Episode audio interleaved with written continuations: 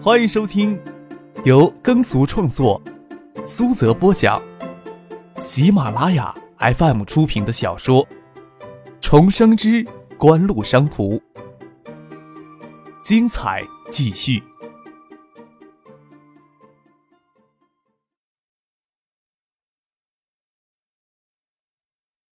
第八百五十八集。严文介眉头紧锁，眼睛看着刘奇俊，说道：“肖敏之清查东海下属的证券金融机构，星河证券隶属于财政部，跟东海省八竿子打不到一块儿。他们心虚什么呢？”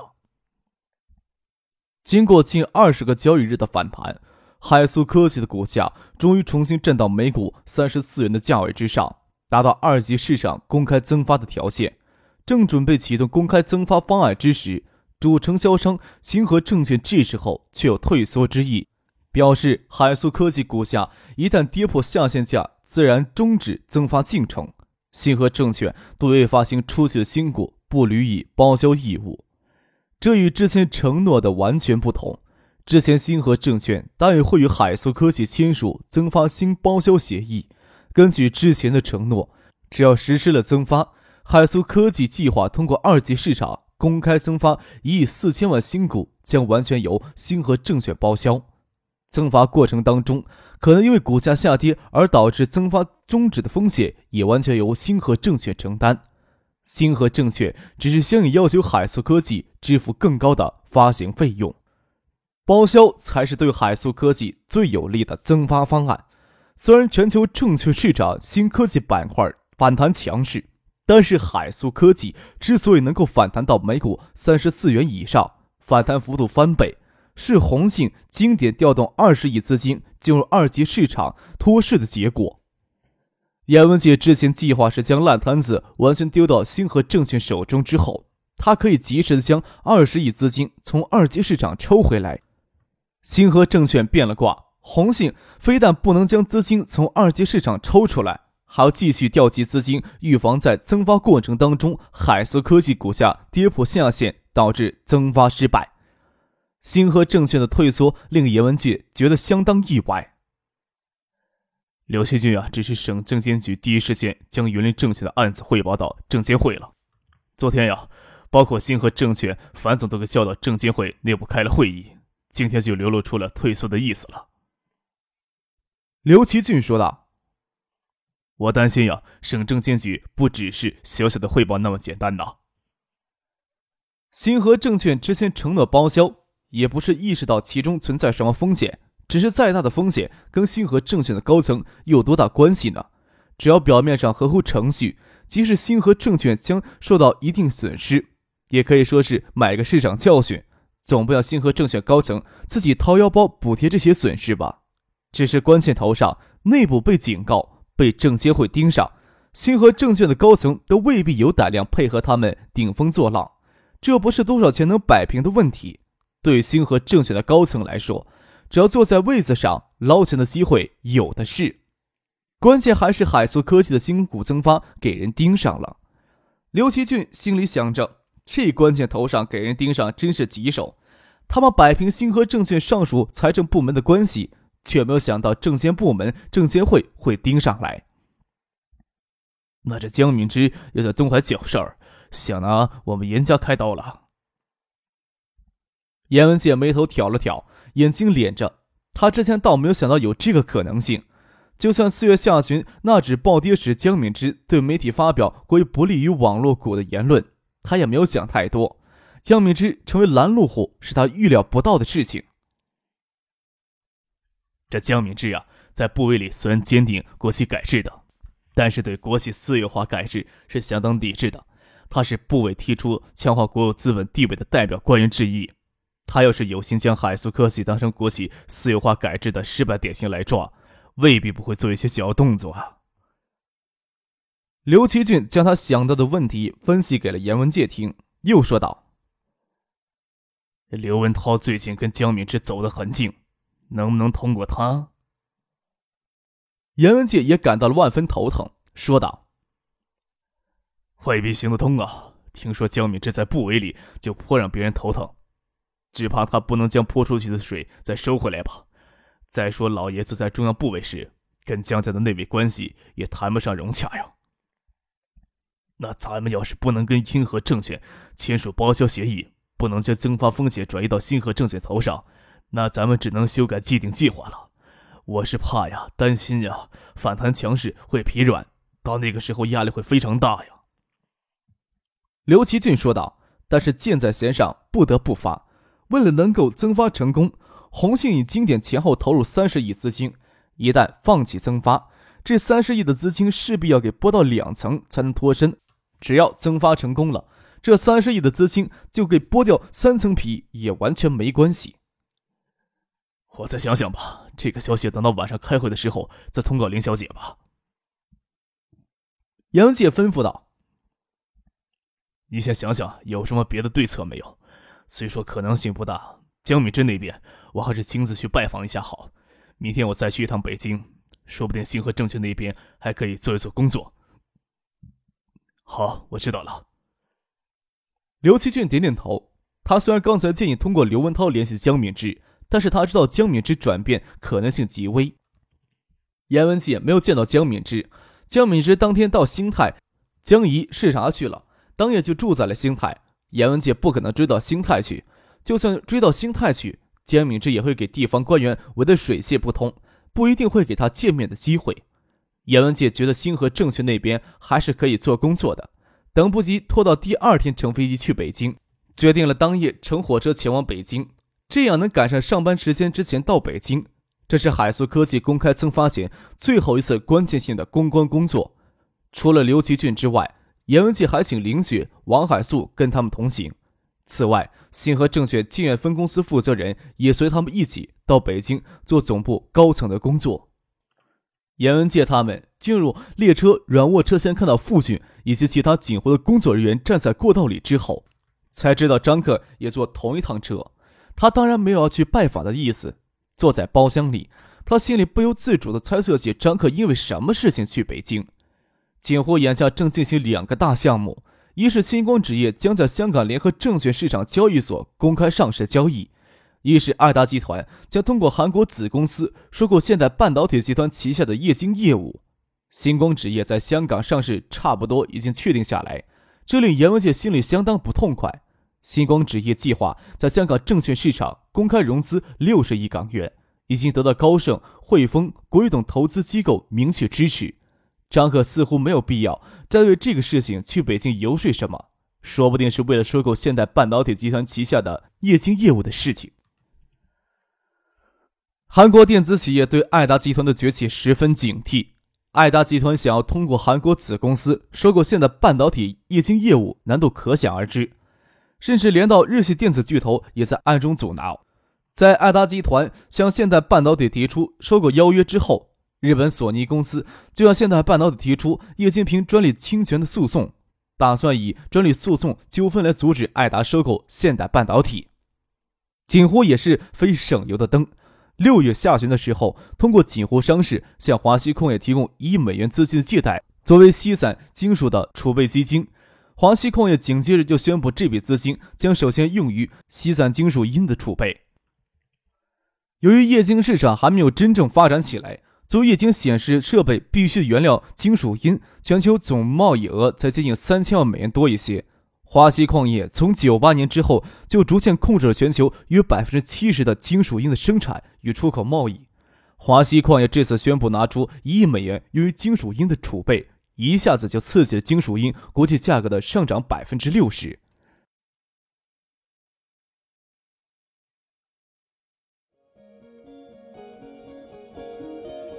您正在收听的是由喜马拉雅 FM 出品的《重生之官路商途》。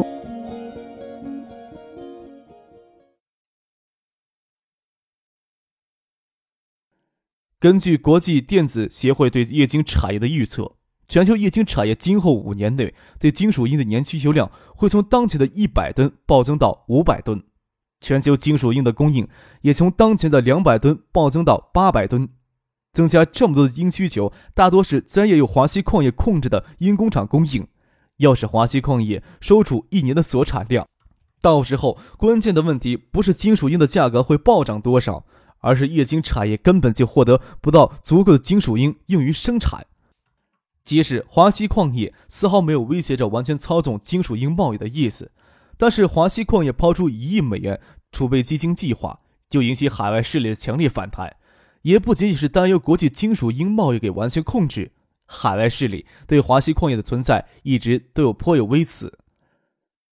自从以整合国内西散金属出口资源为目标的华西矿业组建以来，西散金属，特别是国内储备量占据全球储备量比例过半的西散金属国际贸易价格，在这两年时间里都大幅上扬。像金属铟国际价格，就从九七年底的每公斤六十元，快速上升到现在每公斤一百六十美元。又因为华西矿业的这次建筑声明，又激增到每公斤二百五十美元以上。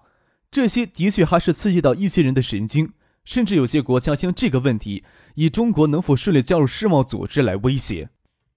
虽然在当前国际形势下，中央政府都没有通过华西矿业操纵国际稀散金属市场价格的可能，几乎更不可能通过华西矿业真正掐断金属铟一到两年的供应，但是锦湖商事这次举措依旧有着敲警钟的意味。不然，锦湖商事在自身资金缺乏之时，何须向？华西矿业提供一亿美元的储备资金呢，锦湖才在华西矿业占不到百分之十二的股权。严文杰怀疑锦湖的这一举措能不能真正触动日韩电子企业巨头削减其收购现代体下的液晶业务的努力，但是其公开见报的消息又太少。心想张克这次去北京，也许就是为了这个事情而去。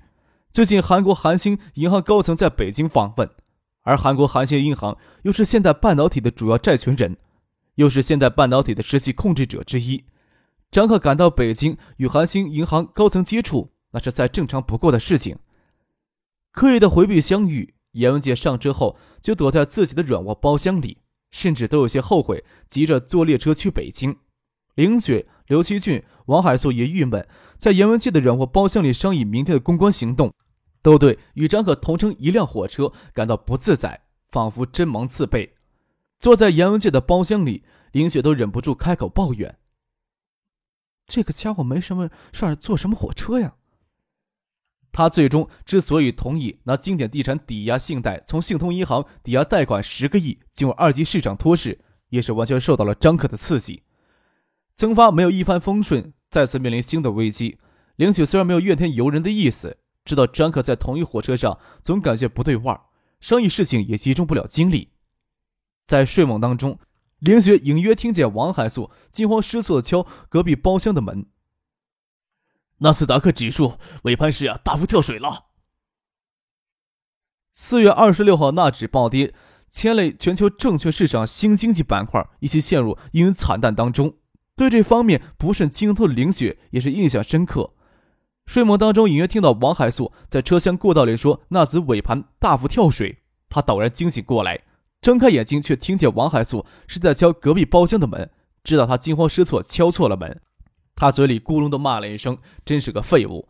打开包厢的顶灯，隆隆有些凌乱的长发，才下了床，打开包厢的门，问站在隔壁包厢门前的王海素：“怎么回事啊？”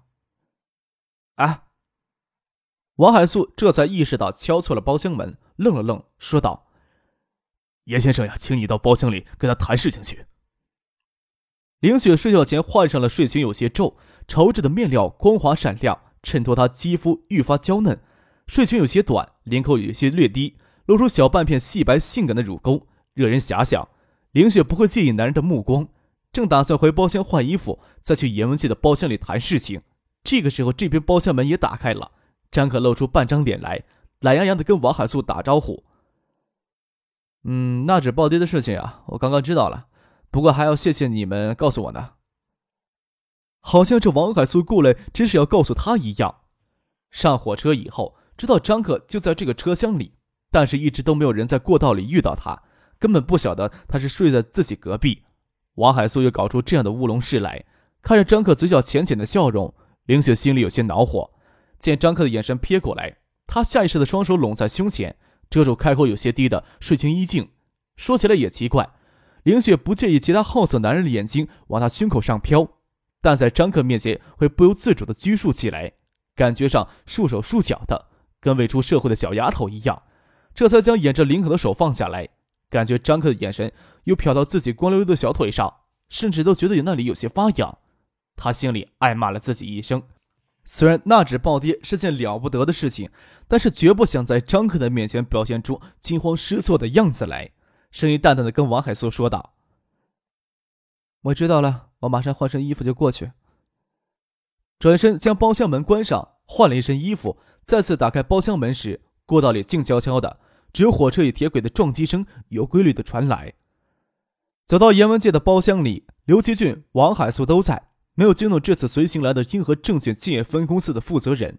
由于中国移动还没有大规模升级 GPRS 网络，他们在火车上无法接受到实时的网络信息。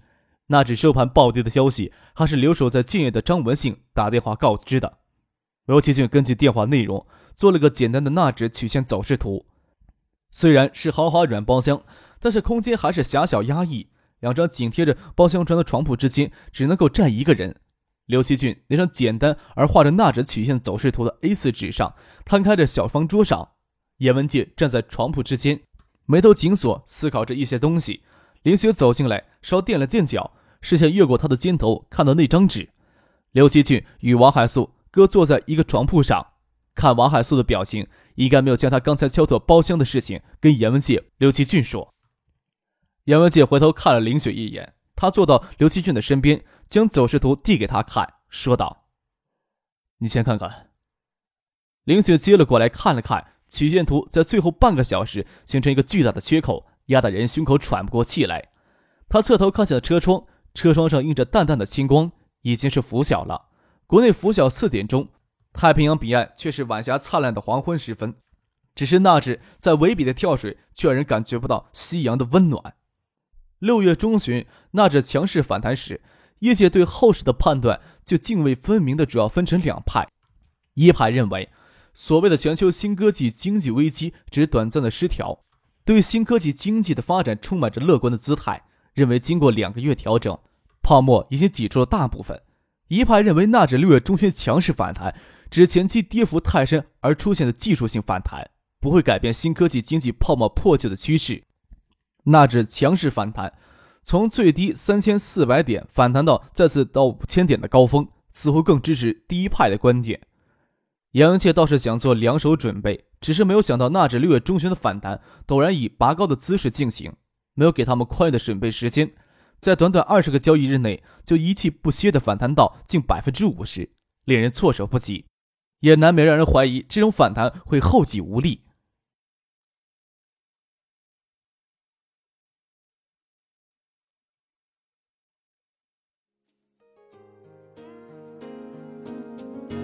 听众朋友，本集播讲完毕，感谢您的收听。